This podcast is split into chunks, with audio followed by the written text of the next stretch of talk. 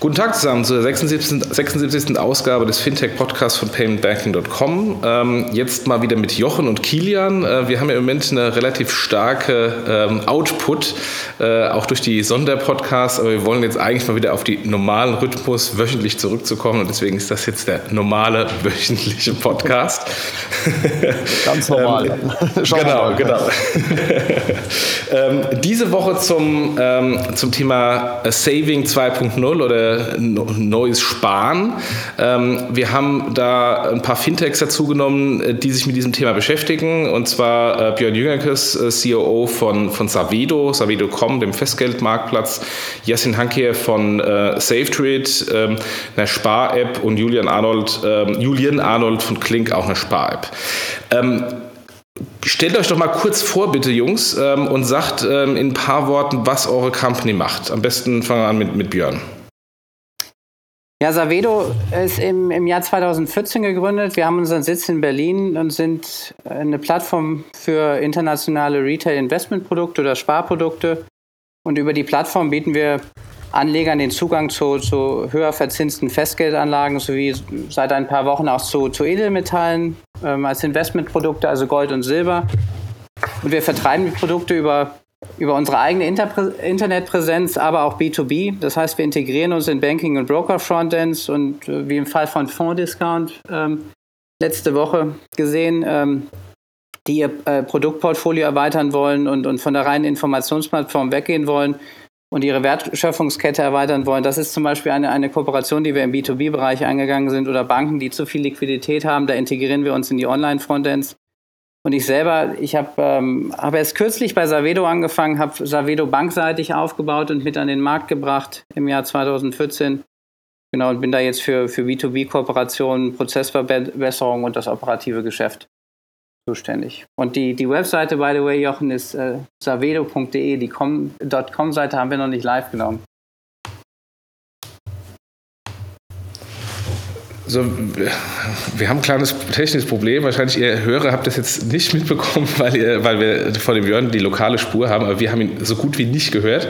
Ähm, Björn, versuch mal ein bisschen näher an, ähm, an ähm, den Internetspot ranzukommen. Ich sehe, deine, da, was du gesagt hast, ist aufgezeichnet worden, aber wir haben es ganz schlecht gehört. Bitte mal ein bisschen näher dran gehen. Ähm, Yassin, äh, erzähl du mal kurz was zu dir und, ähm, und zu SafeTrade. Ich bin einer der, ich bin einer der, ich bin einer der drei Gründer von SafeDroid. SafeDroid ist eine Lifestyle-Spar-App. Das heißt, man kann seinen Lebensalltag, seine Gewohnheiten dazu nutzen, um automatisch Geld zurückzulegen und sich seine Herzenswünsche zu erfüllen, ohne selbst an Sparen denken zu müssen. Das ist genau der Vorteil. Ich mache den lästigen Prozess obsolet, weil das unsere App übernimmt für den User. Und das Schöne ist, es passt für alle Lebenslagen, angefangen von ich stehe morgens auf, drücke auf den Snooze-Button, kann damit Geld zurücklegen. Ich mache einen Lauf mit Runtastic, kann mich mit drei Euro belohnen, kann mich aber auch bestrafen, wenn ich zum Beispiel den Hintern nicht hochbekomme und sage, ich wollte eigentlich die Woche gern dreimal laufen gehen, habe es allerdings nur einmal geschafft und ähm, lege dann Geld zurück. Ich kann auch meinen Facebook-Konsum oder meinen Instagram-Konsum entsprechend regeln und mir da Sparregeln aufbauen und sagen, wenn ich zu viel Zeit mit diesen Apps verbringe, dann möchte ich einen Betrag sparen. Und das Schöne ist, die App übernimmt dann den Sparvorgang tatsächlich vollautomatisch. Das heißt, der User definiert sich einmal diese Regeln, die heißen bei uns Smooths und ab dort läuft alles automatisch, da der User sein Girokonto mit unserer App verbunden hat und wir wir für den User auch ein Sparkonto bei unserer Partnerbank bei der Wirecard eröffnen, sind wir dann in der Lage, den Sparvorgang, also den vom User definierten Betrag, wenn ein Smooth ausgelöst wird, auch automatisch physisch von seinem Girokonto auf sein Sparkonto bei unserer Partnerbank, das ist die Wirecard Bank, zurückzulegen. Okay, wunderbar. Und Julian, erzähl du mal was zu Klink, bitte. Ja, gerne. Ähm, also ich bin, ich bin Julian, ich bin Gründer von Klink und Klink ist eine, ebenfalls eine App, die dem Nutzer helfen soll, automatisiert zu sparen. Wir haben den Ansatz, dass wir über ein algorithmusbasiertes Sparen gehen. Das soll heißen, ähm, wir haben einen Algorithmus entwickelt, der die Transaktionshistorie des jeweiligen Nutzers bei seiner bei seiner Bank, seiner Hausbank analysiert und ähm, Sparpotenziale entdeckt und diese dann automatisiert auf die Seite legt. Also auch wie es Jassin schon gerade erwähnt hat, ähm, es, geht, es geht hier um ähm, wirklich automatisch, ohne dass der Nutzer irgendwelche Sorgen hat, ähm, was er sich auf die Seite legen kann, ob er zu viel auf die Seite legt oder zu wenig. Wir wollen es wirklich algorithmusbasiert, also schlau, dynamisch ähm, ähm, auf die Seite legen, um somit wirklich langfristig, effizient und schnell äh, Ziele zu erreichen, finanzielle Ziele zu erreichen. Okay.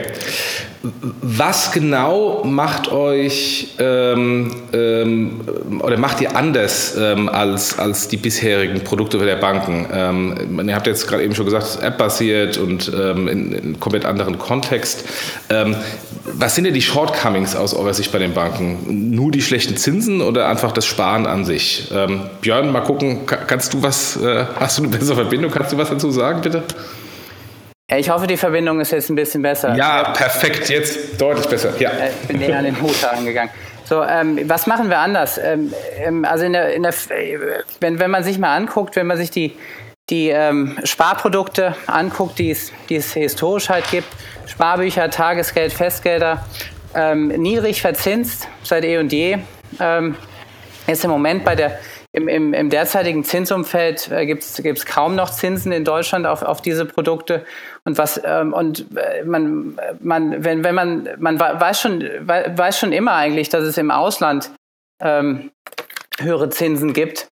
Aber ähm, die, die Sparer oder äh, Leute, die halt investieren wollen, äh, konnten in der Vergangenheit halt auf diese, auf diese Zinsen ähm, nicht zugreifen. Und wir geben halt ähm, den äh, Leuten, die halt auf der Suche nach, nach höher verzinslichen Anlagen sind, eine Möglichkeit, über unsere Plattform, über eine Plattform, über ein Konto ähm, auf ähm, höher verzinsliche Anlagen zuzugreifen, bei anderen Banken, sowohl im Inland als auch im Ausland.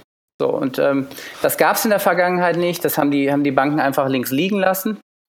Die haben ihre eigenen Produkte nur angeboten und wir geben halt Kunden eine Möglichkeit, über, über eine Plattform auf, auf verschiedene Banken zuzugreifen und, und übernehmen halt die, äh, die, die ganzen, die ganz, das ganze Admin, übernehmen den, den Customer Service auch, wenn der, Fragen, wenn der Kunde, Kunde Fragen zu den Produkten hat.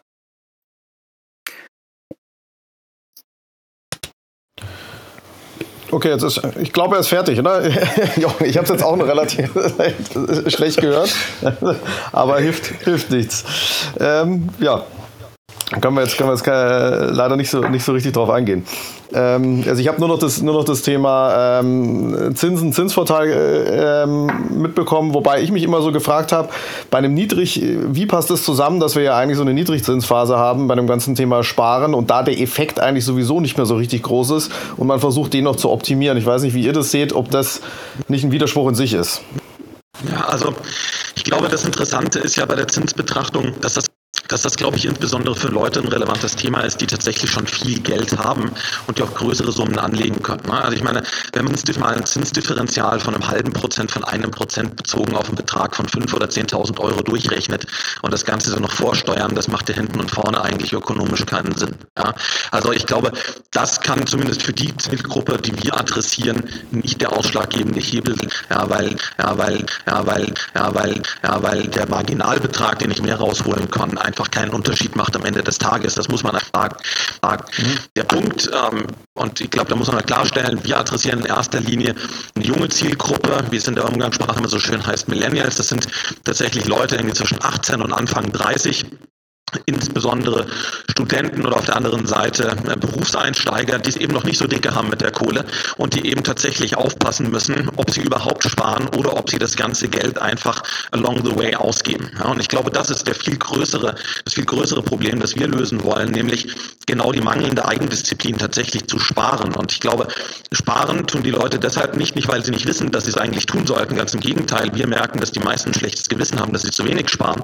Aber der Punkt ist einfach der Prozess überhaupt mal Geld zu sparen, ist viel zu komplex. Ja, ich kann mir natürlich im einfachsten Weg mal irgendwie einen standardisierten ähm, ähm, Überweisungsauftrag, Dauerauftrag einrichten der mir jeden Monat irgendwie 50 Euro beiseite packt.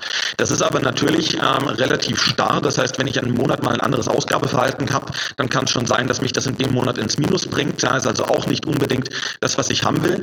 Und wenn ich mal hier 5 Euro zu viel habe oder da 3 Euro zu viel, dann lohnt der Aufwand oftmals nicht, sich in die Online-Banking-App oder die Mobile-Banking-App einzuloggen, dann noch eine TAN einzugeben, um das ganze Geld irgendwie von meinem Girokonto bei der Sparkasse auf mein Tagesgeldkonto bei der ING DIBA zu überweisen. Also da ist einfach der Prozess viel zu kompliziert kompliziert. Und daher gehen wir einfach den harten Werk der Automatisierung, auch dieses regelbasierten. Das heißt, der User bestimmt am Ende selbst. Das ist kein Dritter, der für ihn hier eine Entscheidung festnimmt, sondern der User hat die Entscheidung fest in der eigenen Gewalt. Er kann sagen, ich will dann sparen, wenn ich etwas Bestimmtes tue. Er muss sich nur eben hinten um den nervigen Prozess, zu dem er im Alltag sonst nicht kommen würde, überhaupt nicht mehr kümmern. Das nehmen wir ihm ab. Und genau diese Erleichterung des Prozesses, diese Automatisierung, dieses Wegnehmen einer lästigen Tätigkeit, das sehen wir als Kerndifferenzierungsmerkmal gegenüber den Banken, weil damit wird ein Sparen tatsächlich in den Alltag des Users integriert, ohne dass ich mich darum kümmern muss. Und das ist tatsächlich eine Innovation.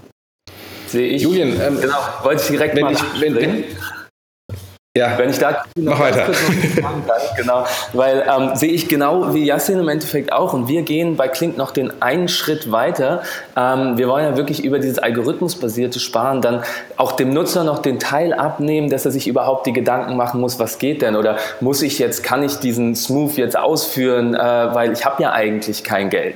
Und wir analysieren die Transaktionen und sagen im Endeffekt, hey, du kannst oder wenn wir wenn wir merken, du kannst nicht, weil du warst am Wochenende äh, äh, zu, zu groß essen, sage ich mal, dann können wir es natürlich auch wieder anpassen. Und ähm, das nennen wir diesen dynamischen Algorithmus. Also dann passen wir deine Smart Savings Rate, wie wir es nennen, an und überweisen halt einen kleineren Betrag.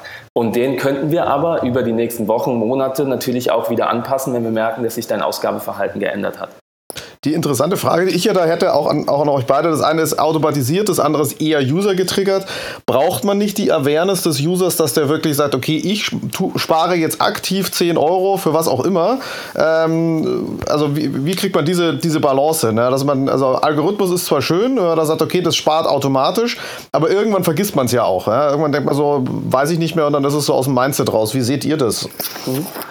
ich glaube, da, da musst du natürlich sehr transparent sein gegenüber dem User. Ne? Also wie wir das machen, ist einfach, dass der User tatsächlich nach jeder Spartransaktion auch immer sofort per Push in der App informiert wird. Also das läuft Realtime, sobald eben eine Sparregel ausgelöst wird, weiß der User auch, okay, das ist jetzt gerade passiert. Und wir arbeiten sehr stark mit dem System, tatsächlich dem User eben positives Feedback zu geben. Ne? Also ich sag mal, heute ist es ja oft so, Genau wie du gesagt hast, diese Awareness kommt mehr über das Muss-Getriebene.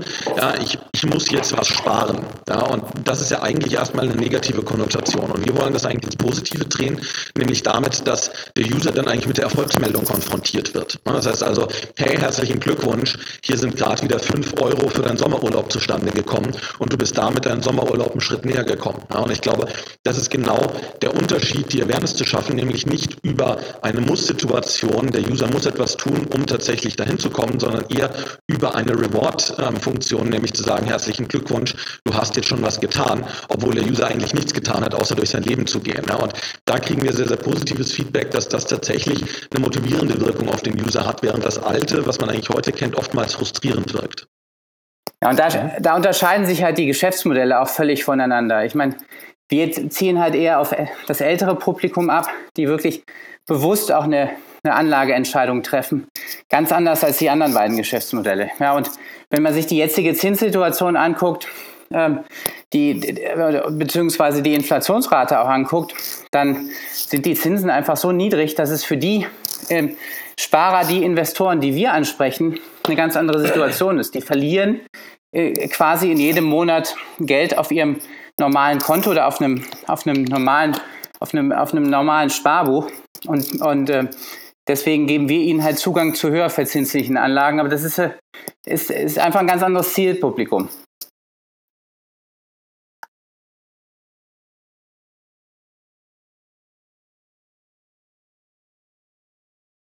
Wir haben immer noch ein bisschen Probleme mit Björn, den zu verstehen. Äh, wir, wir, reiben uns so ein bisschen zusammen, was er gesagt hat, ähm, aber, äh, aber wir kriegen das noch während, während des Podcasts. Julian, ähm, wenn ich mir, wenn ich mir ähm, Savedo anschaue und wenn ich mir klassische Banken anschaue, ist es ja noch immer ein sehr stark webbasiertes Sparen. Also ich habe da ein Online-Banking und gehe ins Online-Banking rein.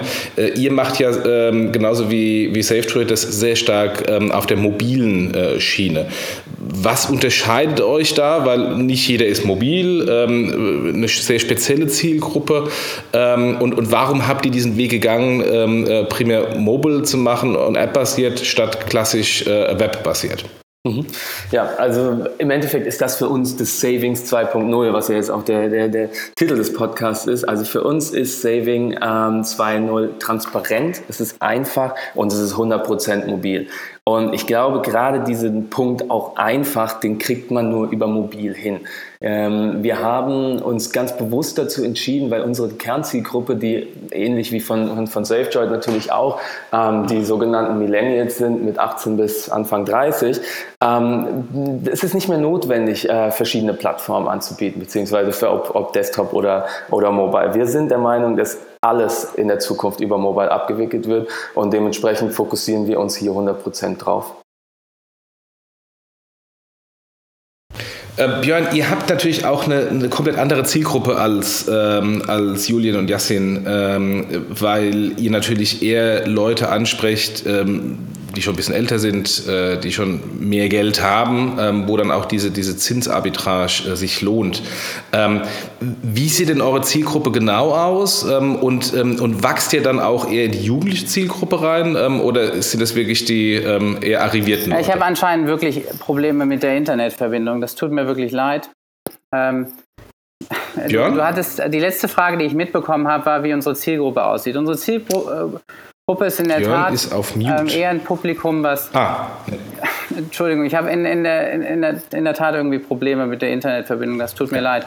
Also, aber unsere Zielgruppe ist in der Tat eine ganz andere. Das sind in der Tat Leute, die, die ähm, attraktive Zinsen suchen, die aber gleichzeitig auch äh, durchaus, durchaus konservativ sind und halt nicht am Aktienmarkt investieren wollen. Eher gehobenen Alters, aber auch wenn, wenn, wenn wir uns jetzt die, die anderen Produkte angucken, also nicht die, die reinen Festgeldprodukte, die wir anbieten, sondern wenn wir, wenn wir die Edelmetalle angucken, die wir jetzt äh, kürzlich gelauncht haben, also Gold und Silber als Investmentprodukte, die man zins, zins, ähm, zinsfrei in der, in der ähm, ähm, in der, in der Schweiz lagern kann. Da ist es so, da, da sprechen wir zum Beispiel zwei verschiedene ähm, äh, ähm, Target Group, Groups an. Und zwar zum einen natürlich die Leute, die, die ähm, die etwas erwirtschaften wollen, also die, die schon, schon darauf aus sind, dass, dass sich der Goldpreis auch nach oben bewegt, aber auch Leute, die einfach Geld sicher zur Seite legen wollen. Aber generell ist es halt schon eher ähm, älteres Publikum, eher, eher ähm, ähm reicheres Publikum, gebild, sehr gebildetes Publikum, was wir auch haben. Also wir haben, wir haben über Beamte, Lehrer, äh, eine ganze Reihe, also sehr viele Akademiker unter unseren ähm, unter unseren Sparern und weniger, weniger junge Leute.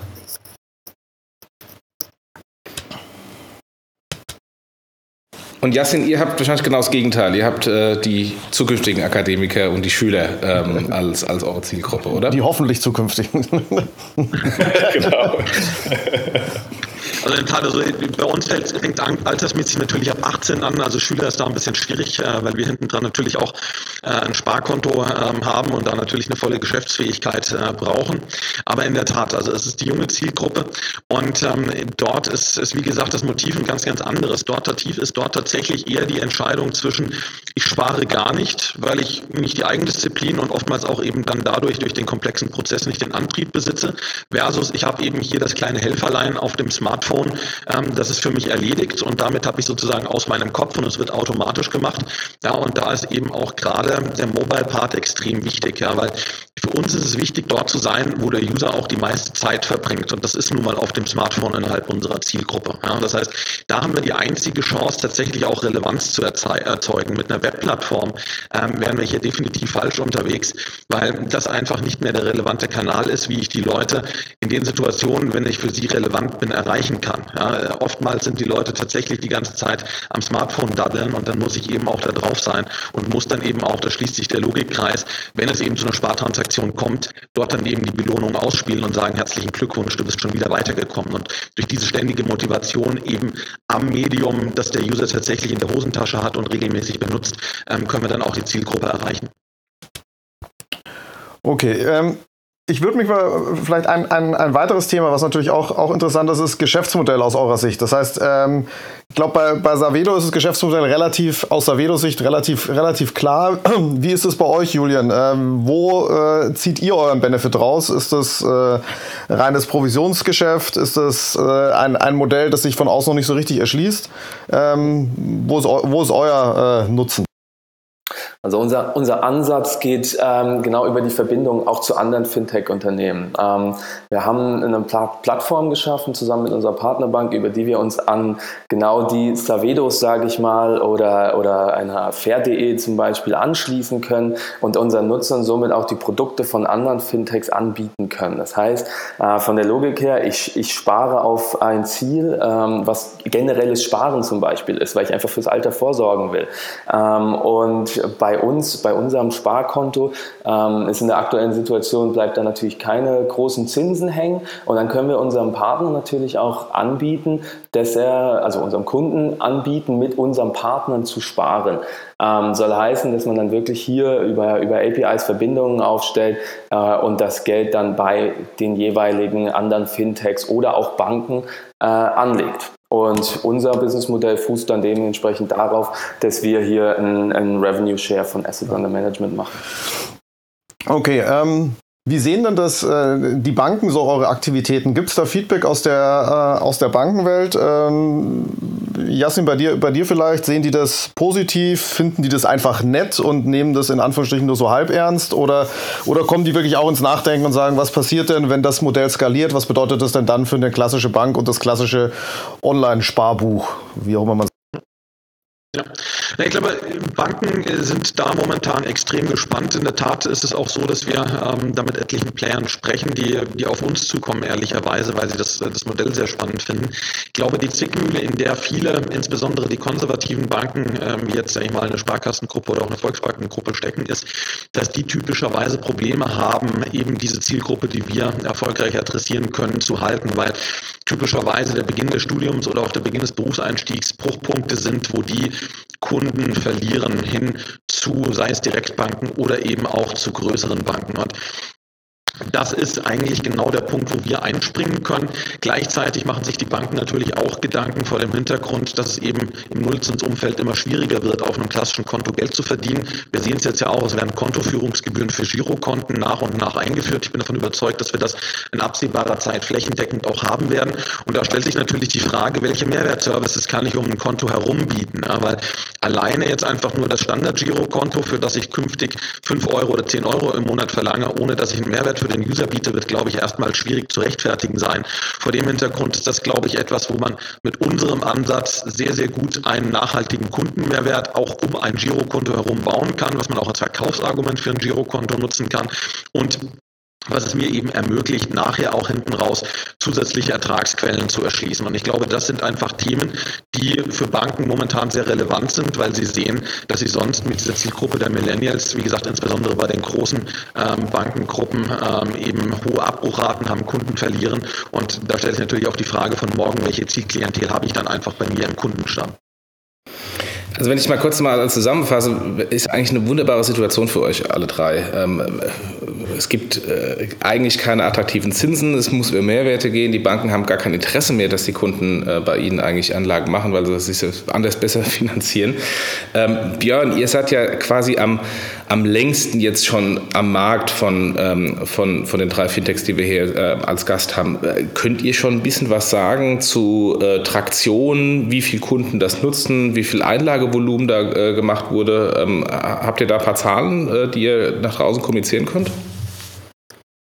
Ja, also die Zahl, die ich, die ich kommunizieren kann, wir sind ja jetzt rund, rund 22, 23 äh, Monate am Markt. Ähm, wir haben ähm, rund eine halbe Milliarde an, an Assets ähm, platziert, sind mit acht Banken im Markt und ähm, ja, das sind im Grunde die Zahlen, die wir jetzt kommunizieren können. Wir, wir haben relativ viele Zugriffe auch auf, auf unseren Webseiten, ähm, die wir halt versuchen äh, dann entsprechend äh, zu, zu konvertieren. Ähm, das ist im Moment ähm, für uns ähm, ein bisschen schwierig, weil weil es, bei uns in der Tat um, um, um, um Zinsen halt geht, um, um, um Zins, Zinsdifferenzen geht und es kommt wirklich darauf an, auch was man, was, was wir halt für Produkte auf, unseren, auf, auf unserer Plattform drauf haben. Und da stehen wir auch im Wettbewerb mit, mit anderen Anbietern ähm, im Markt. Aber das sind, das sind so die, die, die Zahlen, die wir, die wir im Grunde ähm, kommunizieren können. Okay, und, äh, und Yassin, ihr seid ja auch schon am Markt, während Julian äh, noch, noch ähm, Stealth ist. Habt ihr Zahlen, die ihr kommunizieren könnt und wollt? Klar, klar. Also wir sind jetzt, wir sind jetzt seit, seit ein paar Wochen auch online. Wir haben jetzt, wir sind mit Android gestartet.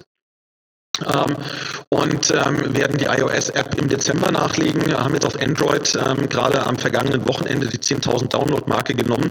Äh, Momentum ist im Moment ganz gut. Wir sind ähm, in den Download-Rankings auf Google Play momentan ähm, auf Platz äh, 23, äh, was glaube ich auch schon zeigt, dass, dass momentan äh, die Nachfrage und das Momentum hier, hier gut sind und das wollen wir natürlich fortsetzen. Also unser Ziel ist, dass wir jetzt ähm, tatsächlich erstmal sehr, sehr stark in Useraufbau investieren die Downloads vorantreiben und dann ab Dezember eben auch auf der zweiten Plattform auf iOS Vollgas geben.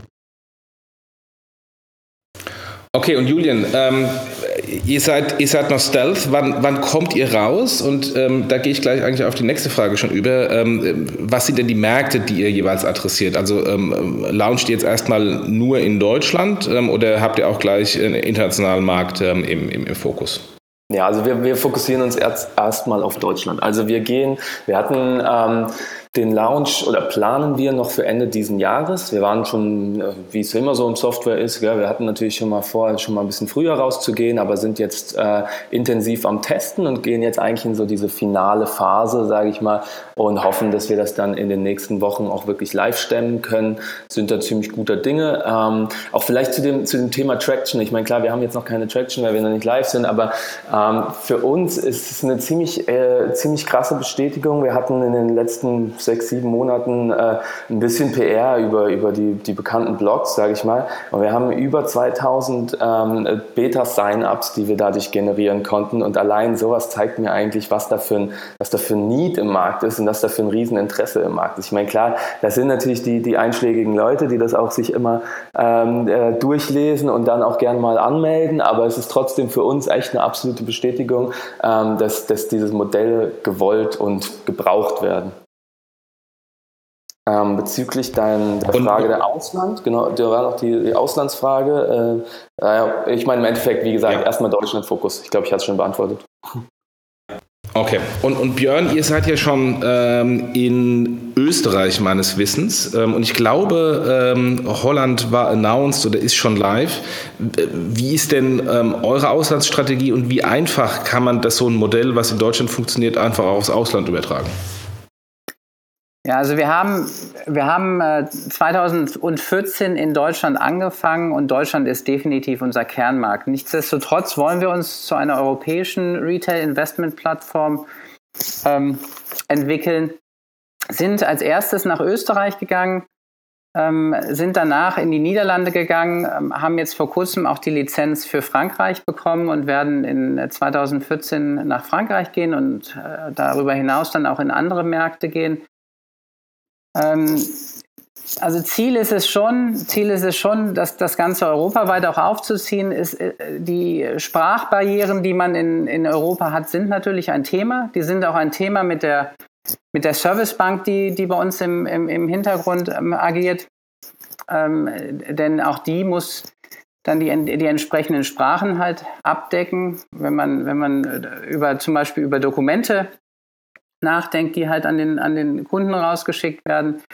Oder wenn wir, wenn wir, weil, es immer, immer mal rechtliche Dokumente gibt, die man halt ähm, rausschicken muss. Wir müssen natürlich die entsprechenden Regularien in den, in den jeweiligen Ländern äh, beachten. Den Verbraucherschutz müssen, müssen wir beachten. Wir, wir, wir selber eröffnen die Konten nach deutschem Recht ähm, in, in, in den jeweiligen Ländern. Ähm, aber es gibt, also es ist nicht so, dass es, dass, dass man, dass man von, von heute auf morgen in, in ein anderes Land gehen kann. Es, äh, wir, wir haben da schon, schon ein paar Monate Vorlauf.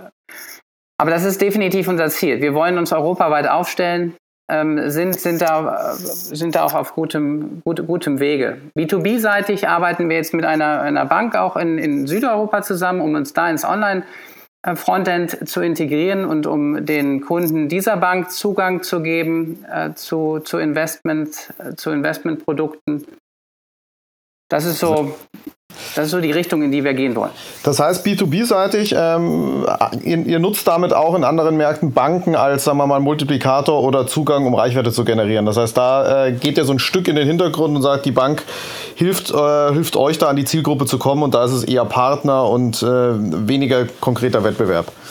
Ja, genau, das ist richtig. Das ist richtig. Also wir, wir haben ja haben wir im Grunde als Produktbanken, also Banken, bei denen die Kunden anlegen können, haben wir einige Banken in, in ganz Europa, in Deutschland und in, im, im, europäischen Ausland. Das ist die eine Seite für die Endkunden und auf der anderen Seite wollen wir dann B2B-seitig uns, uns in ähm, das Online-Banking anderer Banken integrieren und äh, sehen die dann als Partner und geben diesen Banken natürlich dann auch die Möglichkeit, ihr Produkt- und Serviceportfolio zu erweitern und ganz wichtig auch äh, Liquidität loszuwerden. Weil die Negativzinsen äh, bei der, bei, der, bei der EZB allen Banken im Moment wehtun. Also Liquidität im Sinne von, Sie shiften halt Einlagen, die auf den Girokonten der Banken sind, bei euch ins Tages-Festgeld rein und äh, entlasten sich dann von Kosten. Also das ist der Trigger da in die Richtung. Ja, richtig. Also die Kunden, die Kunden, die, im Grunde entscheiden die Kunden sich dann selber halt für, die, für, für das erweiterte Produktportfolio. Die Kunden können dann über das Online-Banking auf, auf im Grunde Investmentprodukte oder Sparprodukte ähm, mit, mit höheren Zinsen zugreifen und es ist schon der Kunde, der dann, der dann, der, der dann selber halt darüber entscheidet und die Banken ähm, nehmen das natürlich dann gerne an. Äh, dann würde das ja im Prinzip auch bedeuten, dass, so, dass SafeTrade und Klink eigentlich für euch ganz gute Partner sind, weil die generieren ja im Hintergrund auch, sagen wir mal, erstmal äh, im ersten Schritt halt Spareinlagen, die dann für irgendwas eingesetzt werden und das wahrscheinlich auch in Teilen, Teilen zweckgebunden ist. Aber eigentlich passt das ja auch von der Wertschöpfung ganz gut zusammen, oder? Also war mir so auf den ersten Blick gar nicht klar, aber jetzt, wenn ich so ein bisschen drüber nachdenke. Ja, das ist schon richtig. Ich habe ab Julien vorhin schon geschrieben, dass wir doch äh, bitte mal sprechen sollten. Und Yassin, wir, wir sollten uns dann durchaus auch mal unterhalten. Wobei, wobei es bei uns natürlich, äh, ja, also im, im Moment adressieren wir halt ähm, eher die eher Leute, die, die halt auch mehr anlegen wollen, weil wir halt auch Mindestanlagesummen haben. Das ist, wie gesagt, das, die Zielgruppe ist halt eine, eine etwas andere, aber Nichtsdestotrotz, wir sollten uns da auf jeden Fall mal unterhalten, weil es, weil es da durchaus auch Sinn macht, wenn man, wenn man natürlich über die Zielgruppe hinaus dann, dann sein Spektrum ein bisschen erweitern will. Mhm. Definitiv, machen wir danach nochmal. Jasin, du wolltest gerade was sagen? Oder war das Julian? Ich hatte, ich hatte, nur gesagt, dass wir, dass Björn und ich uns später nochmal zusammen telefonieren dann. Okay, äh, der, der Fintech-Podcast jetzt die Business Development Plattform. ähm, Jasin, ähm, wie sieht es bei euch aus mit ähm, ähm, Auslandsexpansion und Erfahrung? Ähm, vielleicht habt ihr Marktforschung gemacht, ähm, wie ausländische Sparer vielleicht gar anders das Thema sehen als die deutschen Sparer? Oder ist es genau gleich? Es gibt mit Sicherheit nationale Unterschiede. Ich glaube, bei uns ähm, ist jetzt tatsächlich auch erstmal die, die Priorität tatsächlich auf Deutschland. Ähm, nichtsdestotrotz schauen wir natürlich, ähm, welche Internationalisierungsmöglichkeiten es gibt. Ähm, ich glaube, das Gute ähm, an unserem Thema ist eben auch dadurch, dass wir hinten dran eben gerade keine Finanzanlageprodukte verkaufen ähm, und äh, dementsprechend auch regulatorisch dort etwas flexibler unterwegs sind dass, sage ich mal, eine grenzüberschreitende Expansion ähm, deutlich einfacher ist, als wenn wir ähm, ähm, ähm, ähm, ähm, vor dem Hintergrund ist das definitiv eine Zielrichtung, in die wir gehen wollen. Also ja, Internationalisierung soll und wird es geben, weil wir hier einfach eine gute Skalierungsfähigkeit sehen. Vielleicht auch in Ergänzung zu dem, was, was wir gerade schon besprochen haben. Also bei uns tatsächlich ist nicht die Idee hinten raus, ähm, Finanzprodukte ähm, ähm, an die Zielgruppe dann anzubieten, die mit uns spart, weil unsere Perspektive ist, dass tatsächlich innerhalb dieser Zielgruppe die intrinsische Nachfrage nach Finanzprodukten sehr gering ist, weil es einerseits ein Low-Interest-Produkt ist, andererseits ein Produkt, das relativ komplex ist. Also sei es, ob ich jetzt äh, mit einer Aktienanlage wie bei einem Robo-Advisor spreche oder aber ähm, auch bei ähm, in, einer, in einer Festgeldanlage. Wir gehen eher in die Richtung, dass wir das Sparen mit ganz konkreten Konsumzielen verbinden. Das heißt also, was bei uns im Vordergrund steht, ist Sparen als Mittel zum Zweck, eben nicht der Selbstzweck, Geld beiseite zu legen, sondern als Mittel zum Zweck, sich etwas zu leisten, was ich mir sonst nicht leisten könnte. Und das kann der nächste Sommerurlaub mit der Freundin sein, ein neuer Laptop oder ein neues Möbelstück. Wir viel, gehen wir viel, gehen wir viel, gehen wir viel, gehen wir viel, viel stärker in diese Lifestyle-Richtung, in die Konsumrichtung und wollen eigentlich ganz bewusst raus aus der puren Finanzecke. Kilian? Ja. Du wolltest gerade was sagen? Ja, genau. Ich meine, was, was ich mir bei, bei, bei beiden oder eigentlich bei allen drei Modellen ähm, frage, reicht das? Ähm, oder ähm, wie kriegt ihr die Skalierung hin? Weil ich stelle mir natürlich schon vor, dass man eine relativ große Reichweite braucht. Äh, Jasin, du hast jetzt 10.000 Downloads gesagt. Das ist wahrscheinlich für die kurze Zeit ist das viel. In Summe ist das natürlich noch, äh, braucht es wahrscheinlich noch ein paar.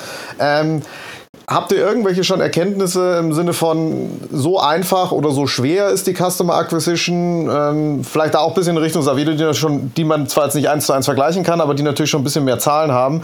Wie gut springen die Leute auf das Thema an? Ne? Also wie einfach ist es, die zu, zum, zum Thema Sparen, was ja auf den ersten Blick überhaupt nicht sexy ist, ähm, da zu bewegen, dass sie da was tun, was auch immer sie dann tun?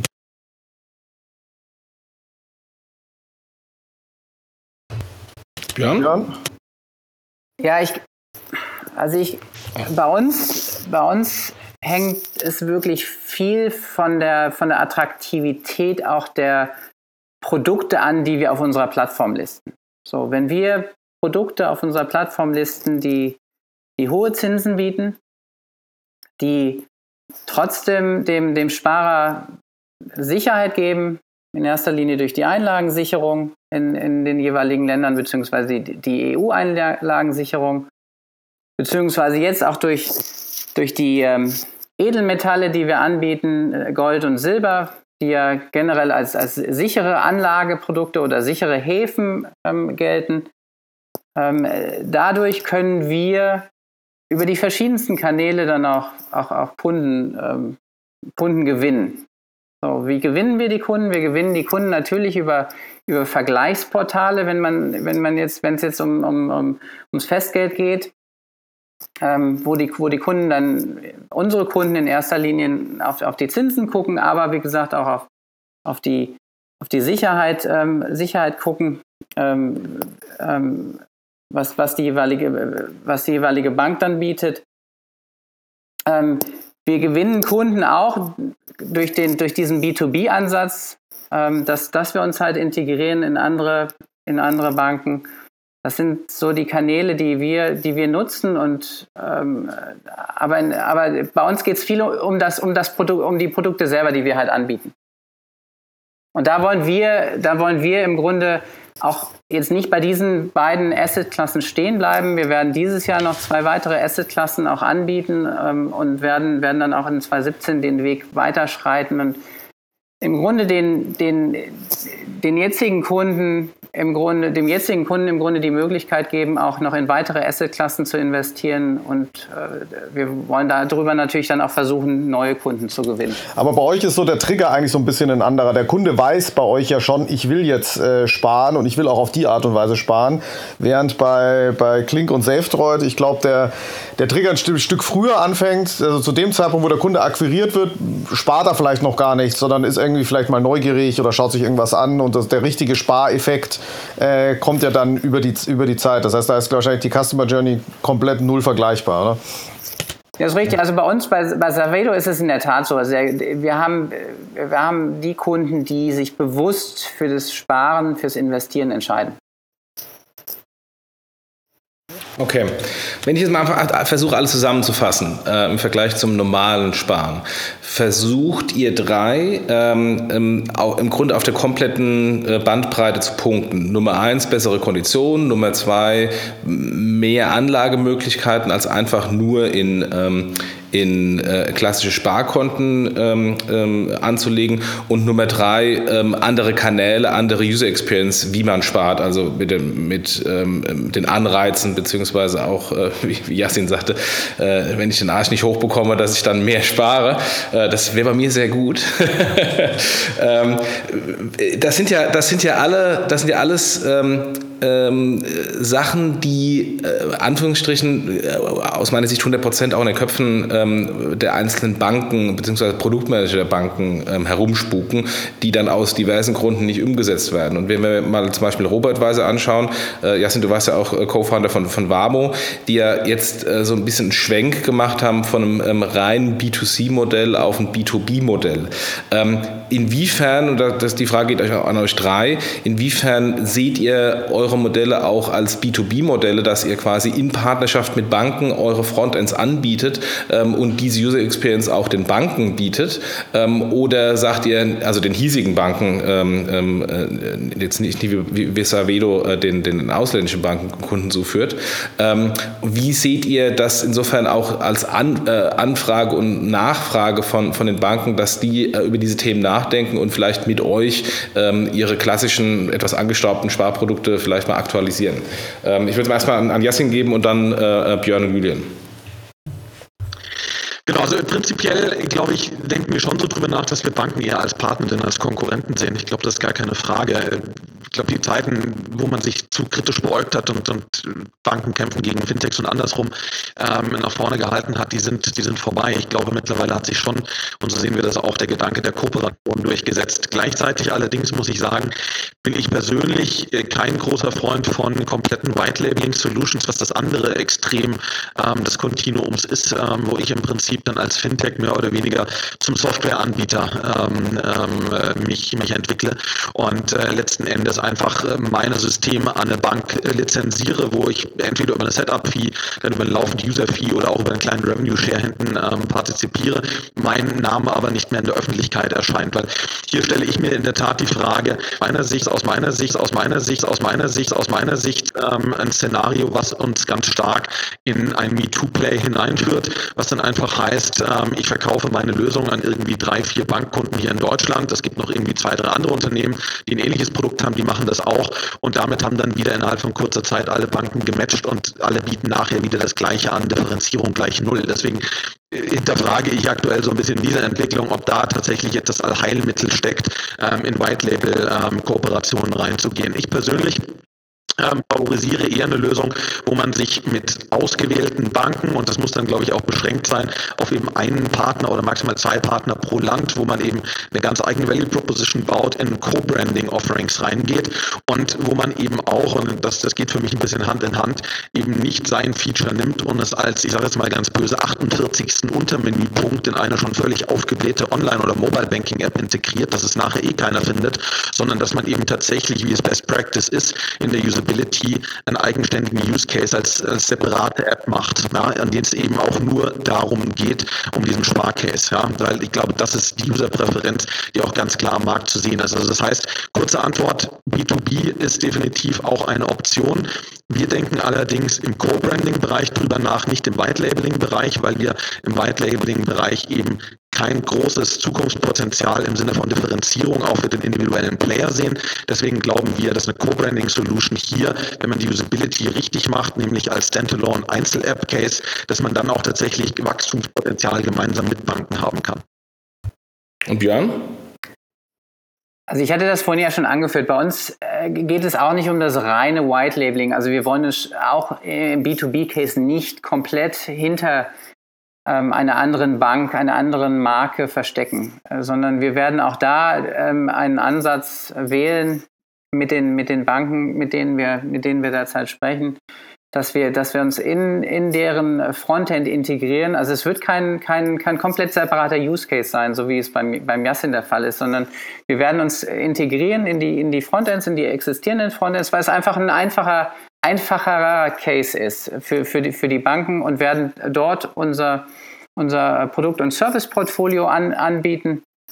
Und wir sehen schon, dass, dass die Nachfrage von, von, äh, von Banken ähm, äh, da in, in letzter Zeit auch zugenommen hat. Also sie sehen schon, dass sie an der Ecke einfach etwas machen müssen, dass sie, dass sie zum einen in, in der Tat, das hatte ich auch vorhin angesprochen, das Problem mit der Liquidität haben, aber auch natürlich ihre, ihre Kunden binden möchten und über über ähm, eine Erweiterung, eine äh, sinnvolle Erweiterung des, des Produkt- und Serviceportfolios da die, die, Kunden auch weiter, weiter an sich binden können. Und, und den und auch den, die Kontrolle über den, über, den, über den Geldfluss haben. Denn die, die Kunden investieren und wenn, wenn die, die Anlage ausläuft, dann, äh, dann geht das Geld halt wieder zurück zu, zu, der, zu dem jeweiligen Kooperationspartner.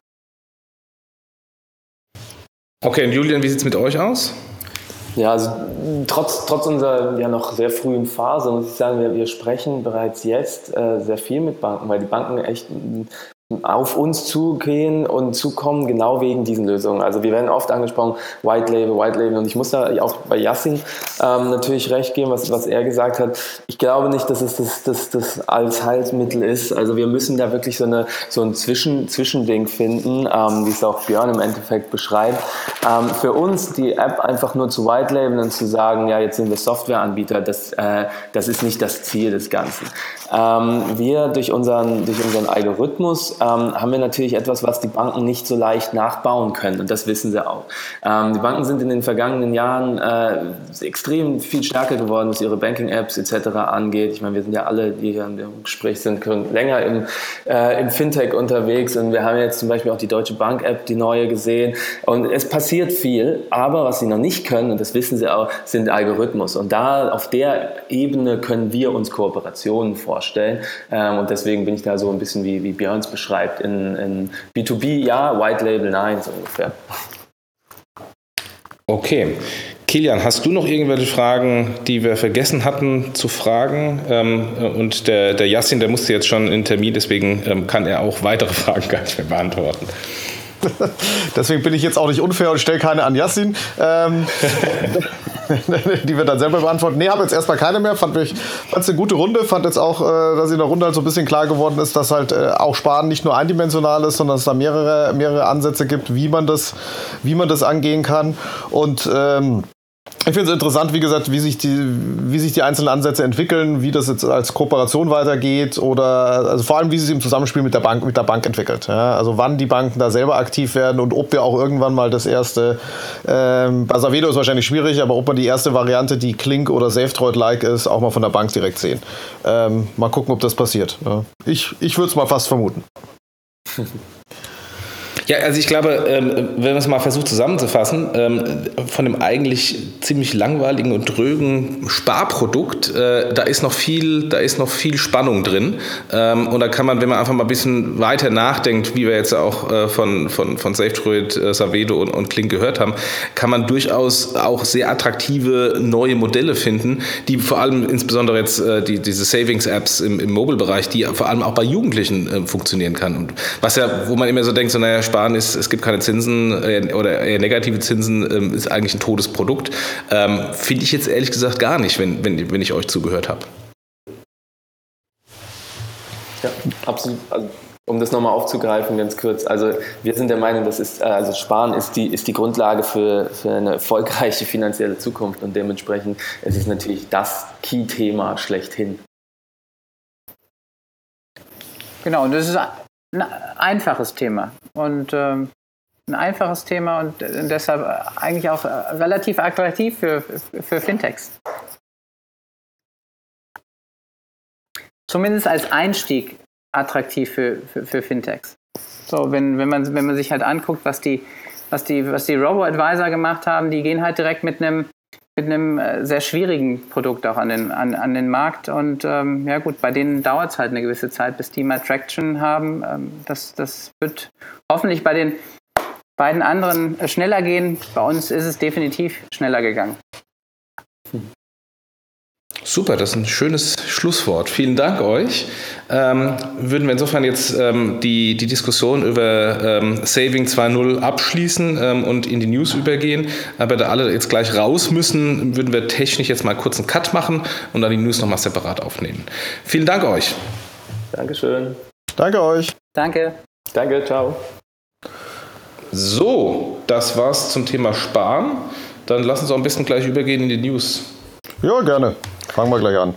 Ähm, ich habe es mir, mir diese Woche ein bisschen komplizierter gemacht als, als der andere in den letzten Wochen. Ich habe nämlich die News wieder per Hand zusammengestellt. Trotzdem ein Hinweis am Ende in den Show Notes, Link zum ähm, zum DZ Bank ähm, äh, News der Woche äh, Zusammenfassung, weil das sind dann doch etwas viel äh, Links, die die DZ Bank da hat. Deswegen ähm, habe ich einfach gedacht, machen wir einfach mal so ein paar relevante von uns, auf die wir dann ein bisschen näher eingehen ähm, und verweisen dann, wer, wer, einen wirklich großen Überblick haben will, zur, zur DZ Bank. Ja, sonst hätte man nämlich sofort eine zweite Stunde. und dann, dann wäre es genau. Ja, ähm, fangen wir mal mit, mit Payment. Apple Pay äh, in den USA, angeblich fünft wichtigste Zahlmethode. Da gab es eine, eine, eine, schöne Statistik. Ich weiß ehrlich gesagt nicht, wie die darauf gekommen sind, wie die Analytik ist. Also, da bin ich eigentlich immer erstmal skeptisch. Ähm, aber ähm, angeblich hätte Apple Pay als Web-Zahlmethode ähm, ähm, schon Amazon Payments überholt. Das kann ich mir gut durchaus vorstellen, weil Amazon Payments ähm, auch aus der Händlerseite äh, hat nie eine wirkliche Rolle gespielt, äh, zumindest in meiner Erfahrung als Händler. Und ähm, ich finde es insofern sehr gut, weil da scheint endlich mal ein wirklicher relevanter PayPal-Wettbewerber am Horizont zu erscheinen. Ja, ich kann es ähm, ähnlich wie du, die Zahl, bin auch immer erstmal erstmal skeptisch und ein bisschen hinterfragen. Auch dieser Online-Teil, weil es ja doch eigentlich nur, also der Online-Teil, den ich als Online definieren würde, ja nur Safari ist und dadurch natürlich die Reichweite nicht so groß ist. Aber Wettbewerb tut da gut und ähm, ja, schauen wir mal, wie es weitergeht da. Genau.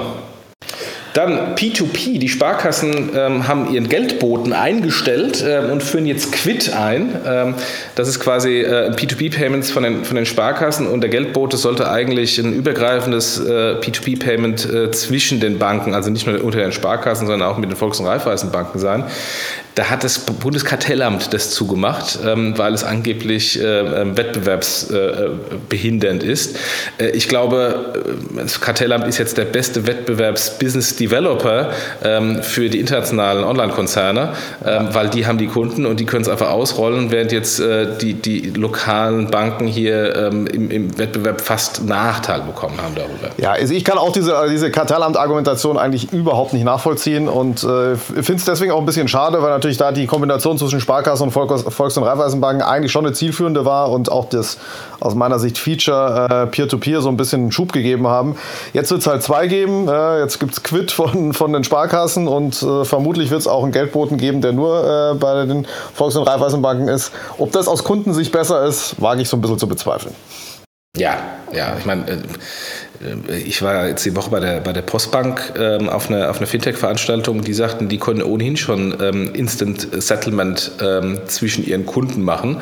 Ähm, also äh, da könnte man schon Instant P2P machen, aber es ist halt nicht jeder bei der Postbank, es ist nicht jeder bei der Sparkasse und nicht jeder bei der Raiffeisenbank. Ja. Äh, von daher hat es aus meiner Sicht schon mal einen grundlegenden Nachteil im Vergleich dann zum Facebook äh, P2P-Payment ähm, oder einem Apple äh, P2P-Payment, wenn es mal irgendwann kommt.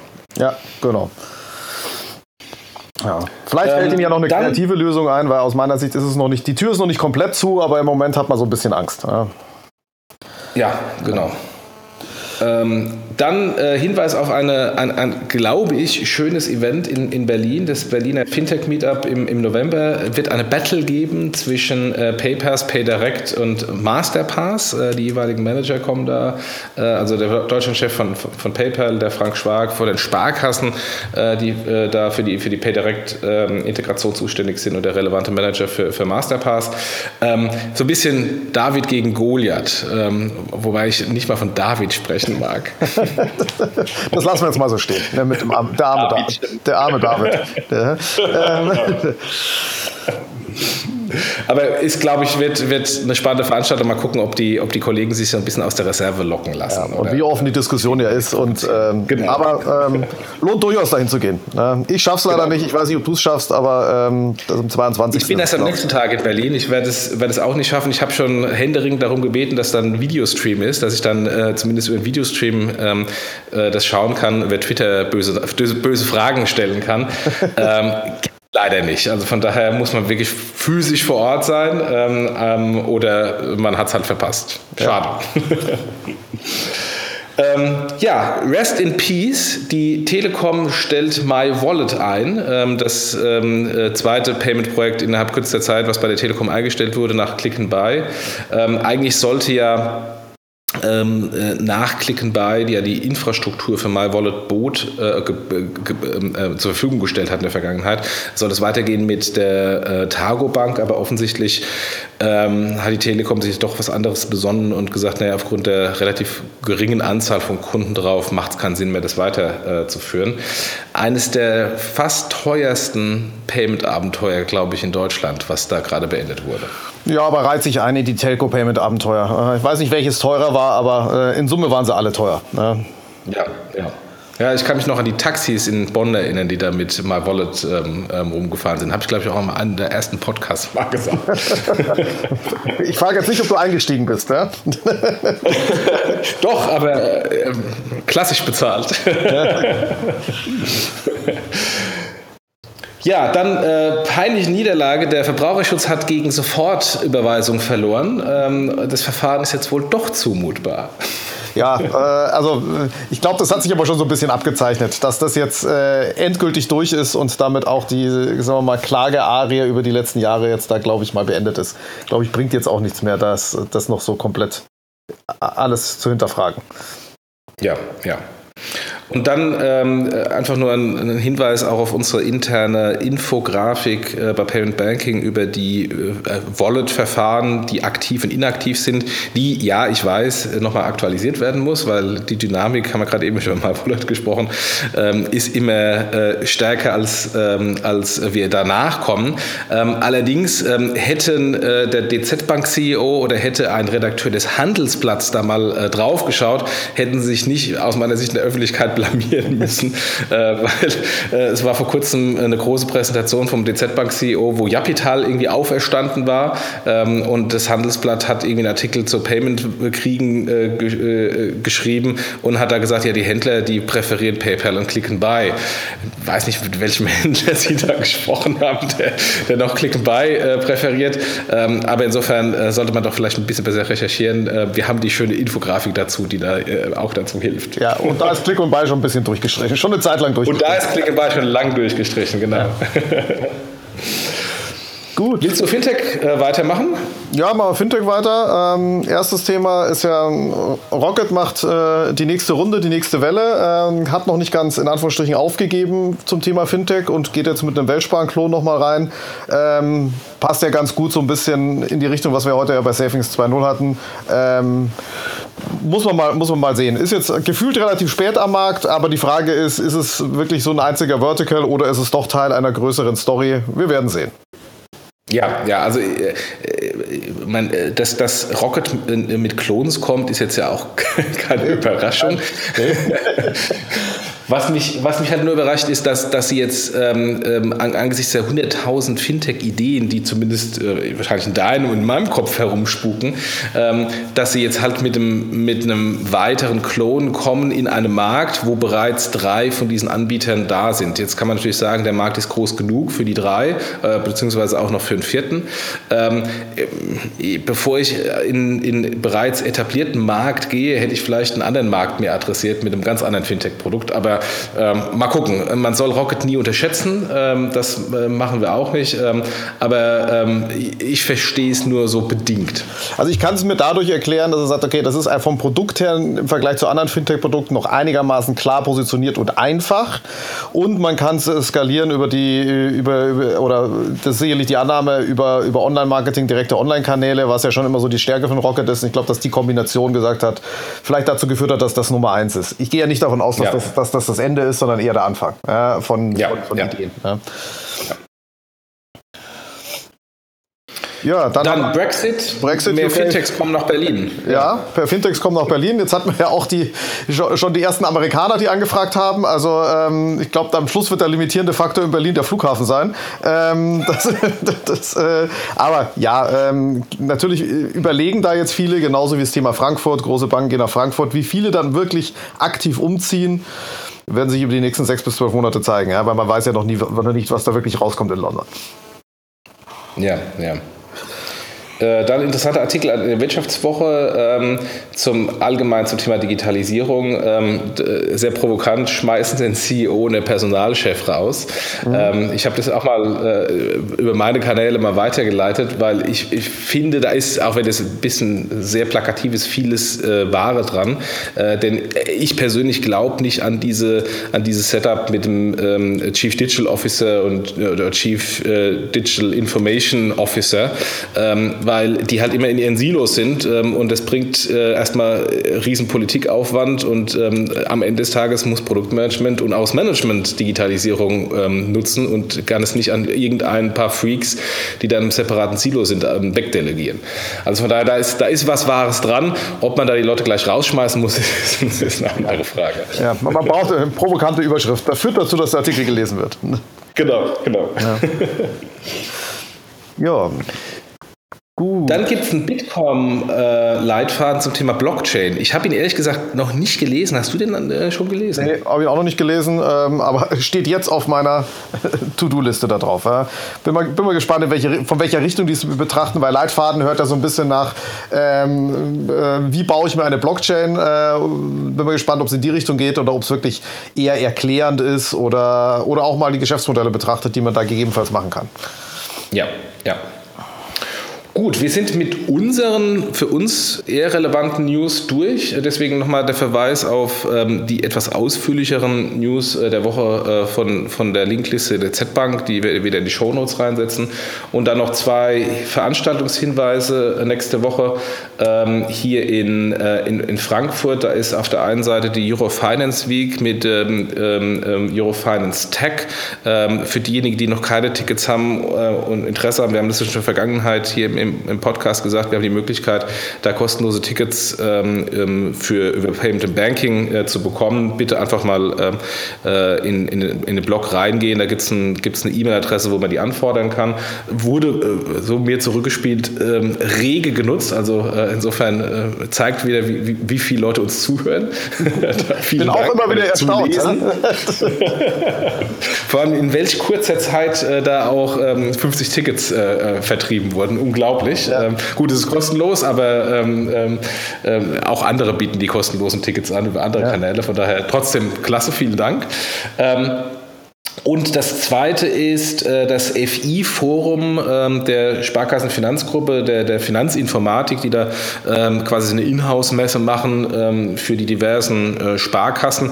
Äh, da kommt man jetzt nicht als Normaler rein, sondern braucht halt ähm, ähm, die, die, den Link zur Sparkasse. Warum ich das nenne, ist, ähm, es gibt ein Hackathon, also als die Sparkassen machen auch ein Hackathon, wie beispielsweise die Genossen, wie der André mit, mit, mit Figo, wie die die äh, äh, Deutsche Bank, die kurz, kürzlich eingemacht haben, die Genossen, äh, die HVB. Also insofern, man sieht diese Hackathons jetzt überall. Ähm, die Sparkassen machen es jetzt im Rahmen dieser ähm, ähm FI, äh, des FI-Forums. Ähm, da haben sie ein paar ganz coole Leute in die Jury genommen, nicht nur mich, sondern auch einen Arnold Käse äh, und ein paar, äh, ein paar andere namhafte Leute, also Arnold Käse, ehemaliger Deutschlandchef von PayPal, jetzt E-Ventures, Venture Kapitalgeber. Ähm, mal, mal gucken, gucken, was da rauskommt. Also ich bin da, bin da gespannt, weil ähm, es natürlich auch so ein bisschen Freisetzung von internen Kräften äh, äh ist. Ich äh, lässt dann immer, dass die Banken so langsam sind, aber wir wissen ja, da gibt es sehr viele Leute, die intern auch sehr viel gute Ideen haben. Ähm, und da ist natürlich so ein Hackathon eine Möglichkeit, ähm, die Ideen mal äh, ans Tageslicht zu bringen und auch ans Management. Also der Joachim Schmalzel, der äh, de facto Chief Digital Officer ähm, äh, bei, bei, den, bei den Sparkassen, der ist nicht nicht ist, weil er eigentlich eine Managementfunktion ist, also insofern kein Silo. Ähm, der ist auch äh, in der Jury. Insofern ähm, bin ich mal gespannt, was, was äh, uns da alles präsentiert wird. Ja. Wir werden sicher das nächste Mal berichten im Podcast, was ja, so rauskam. Genau. Genau. Gut, dann sind wir durch. Danke Haben dir und nochmal äh, danke an die Jungs und ähm, ja, dann äh, schönes Wochenende. Ja, einen Tag haben wir noch vor uns und dann geht's los. Bis genau. dann. Ciao.